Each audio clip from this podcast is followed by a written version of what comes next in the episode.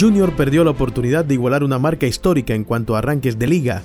Los tiburones cayeron en Zipaquirá ante Seguros La Equidad en una presentación que vuelve a abrir el camino de la duda sobre la confección de una costosa nómina, que si bien no tuvo a tres elementos importantes en su desarrollo futbolístico, tampoco dio muestras de tener una idea de juego arraigada que pueda plasmarse independientemente de quién juegue y del resultado.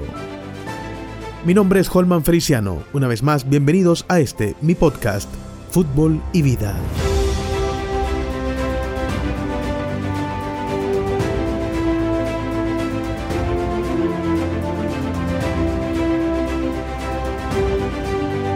Hola, ¿qué tal? Muy buenas tardes, buenos días, buenas noches, donde quiera que te encuentres, a la hora que te encuentres. Un saludo especial, cariñoso desde este punto donde originamos este podcast de fútbol y vida, hablando de situaciones del fútbol relacionadas lógicamente con la vida, en especial en este último encuentro del Junior de Barranquilla frente a la equidad, una caída que vuelve a abrir las dudas, el abanico de las dudas en cuanto a los jugadores, las posibilidades que tienen reales, eh, a lo que venía siendo antes, que era muy positivo, pero que esta vez eh, cayó todo en este partido disputado en una cancha realmente lamentable y en un contexto completamente diferente al que creemos debe jugarse el fútbol profesional de alto nivel.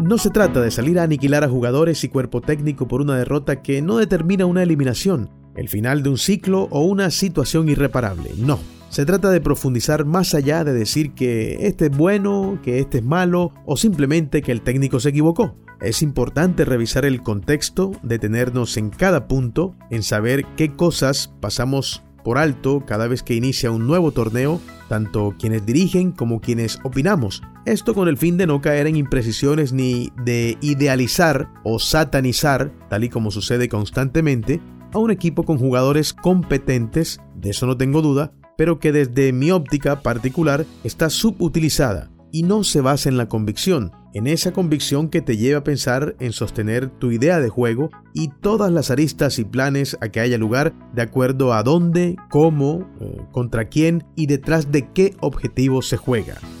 Llama la atención cómo Junior tuvo un cambio tan drástico, y no solo por esta derrota, dentro de los partidos, circunstancialmente los tiene. Generalmente ha sucedido tras una decisión del técnico. Seguramente Amaranto tiene las mejores intenciones, como también tendrá explicaciones a cada sustitución que hace, a cada modificación que hace. Miren, a veces las sustituciones no salen como se esperaba, pero era la que había que hacer, como también se hace la que no debía y resulta. Eso hace parte de la denominada dinámica de lo impensado, como dijo alguna vez Dante Panzeri. Pero es que al técnico de Junior no le resulta, y muchas veces, la mayoría no coincidimos o no le encontramos explicación a las variantes que utiliza. Eso hace que los recursos que tiene en su nómina se vean insuficientes, y sin ser así, por eso particularmente apunto a que a esta nómina le faltó recambio idóneo, recambio ajustado a la necesidad que te plantea sostener una idea de juego.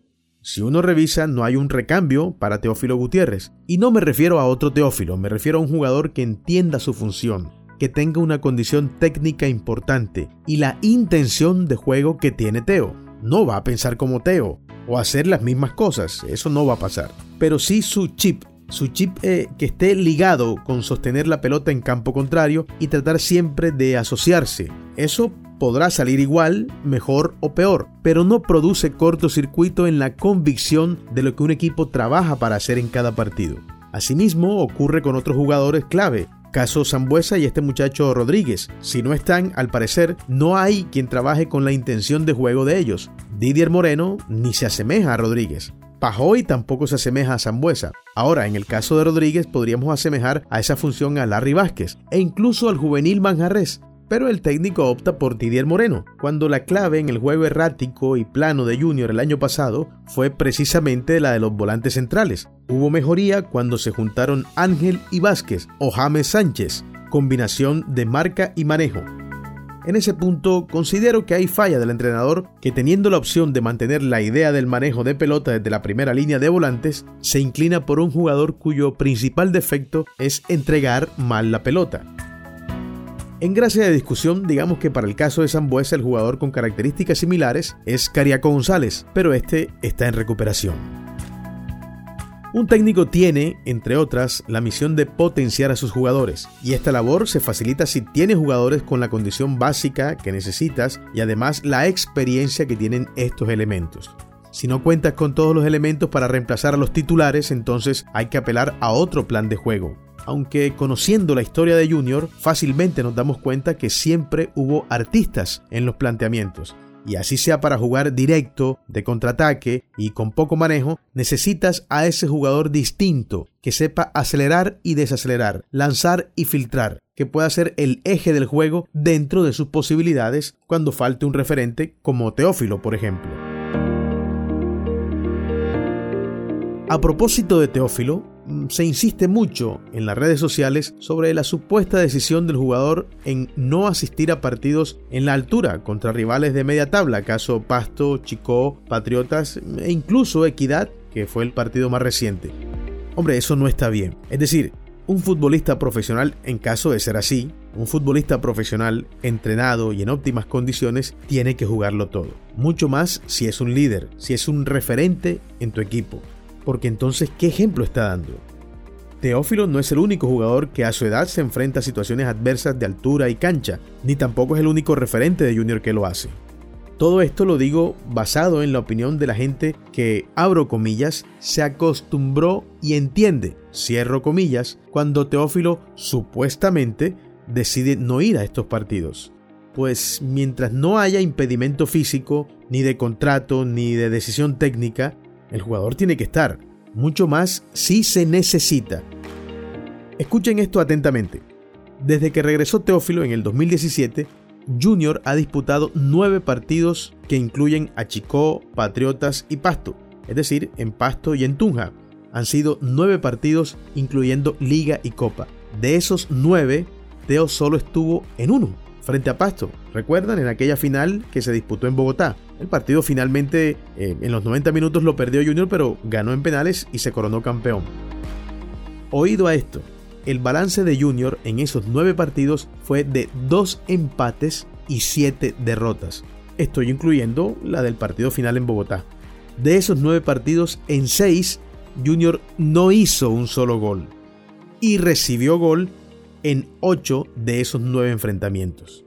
A todas luces se comprueba que la ausencia de Teo en esos partidos pesa. Sí, nadie podrá saber qué habría pasado si él está, pero es que estamos hablando de uno de los jugadores más importantes para el ataque de Junior en los últimos cuatro años.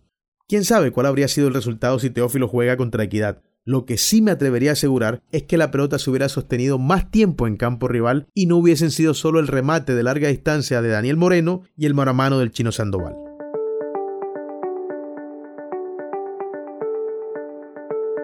Amaranto Perea no es un técnico hecho y derecho, está claro, pero tampoco es un incompetente. No olvidemos que ganó tres partidos, que hubo defectos y sigue habiendo cosas por corregir, es verdad, pero lo hizo y eso no se puede echar en saco roto.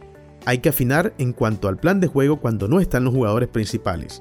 Tratar de asemejar más con los suplentes el concepto que se maneja con los titulares. Eso se logra con convicción, con trabajo. El jugador de fútbol, en muchos casos, se adapta, pero hay que guiarlo mostrarle el camino. Aquí James Sánchez jugó en más de una posición. Sebastián Hernández pasó de ser un 10 a jugar desde la primera línea. Hay que apostar por ello, por decirle a los artistas que se sacrifiquen y que los más toscos hagan un juego más simple. Esto, en general, es como dijimos antes, potenciar a tus jugadores.